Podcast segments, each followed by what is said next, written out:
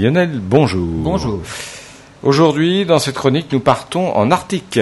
Dans les régions proches des pôles, le sol reste gelé toute l'année. C'est ce qu'on appelle en fait le permafrost ou encore le pergélisol. Cette couche de terre ou de sédiments recouvre quand même un quart de tout l'hémisphère nord. Et d'après les calculs des scientifiques du GIEC, le groupe d'experts intergouvernemental sur l'évolution du climat, il était prévu que le permafrost devrait commencer à dégeler vers 2090. Le dégel du permafrost aura des conséquences graves sur le climat puisqu'il libère des quantités phénoménales de gaz à effet de serre qui y sont emprisonnés et cela pourrait encore accélérer le réchauffement climatique. Mais aujourd'hui, de plus en plus d'études le confirment, la fonte du permafrost a 70 ans d'avance sur les prévisions. Entre 2003 et 2016, les îles arctiques du Canada ont connu une succession d'étés anormalement chauds et le permafrost a déjà commencé à fondre.